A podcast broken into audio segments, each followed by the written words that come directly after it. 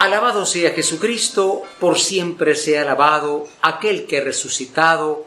Hermanos, vivamos la Pascua, pasemos con Cristo de lo que pasa a lo que es eterno.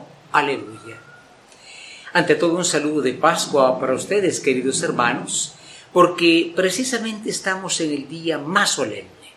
Comenzó anoche con la vigilia pascual, hoy es domingo del paso del Señor no solamente el paso de muerto a vivo, sino de siervo a Señor. Ya no es el mismo Jesús. Es el mismo que murió en la cruz, pero su situación ha cambiado. Ahora vive para siempre. Hubo otros que Jesús resucitó. La hija de Jairo, el hijo de la viuda de Naín, Lázaro, pero ellos volvieron a morir. En cambio, Cristo, una vez resucitado, vive para siempre. Y esto a nosotros nos, nos anima. ¿Por qué? Porque estamos unidos a Él por el bautismo. Y esto, hermano, de la Pascua, Pascua es paso, nos invita a asumir una vida nueva. Imagínense a Pedro.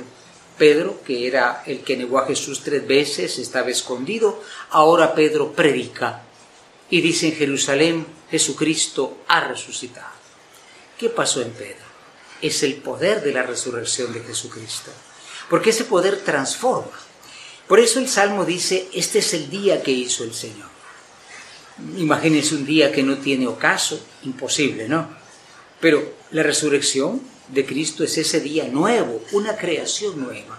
Por cierto, tarda 50 días la Pascua, 50 días de fiesta, significados por esa palabra, alabemos a Yahvé, aleluya.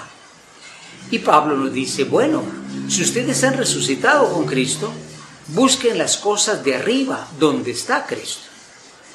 Es decir, una vida de resucitados, aunque no hemos muerto, pero ya tenemos el poder de la resurrección, es una vida reorientada del materialismo, del odio, de la ambición, de la mentira, de todo aquello que es muerte, estamos reorientados a la vida.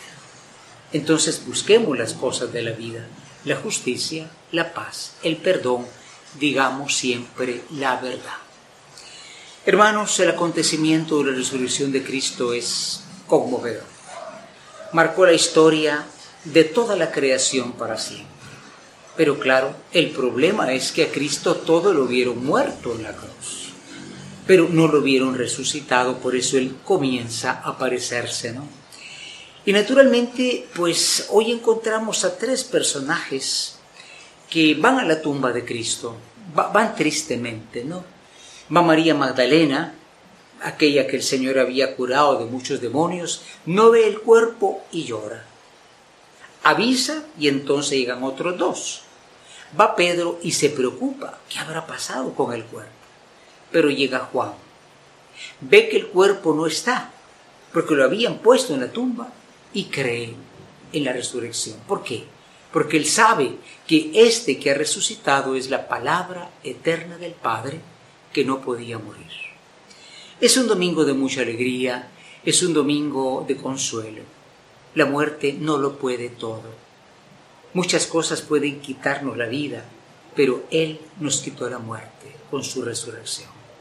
Vivamos una vida nueva, busquemos las cosas que son de resurrección, dejemos la oscuridad de la muerte y el Señor estará con nosotros siempre.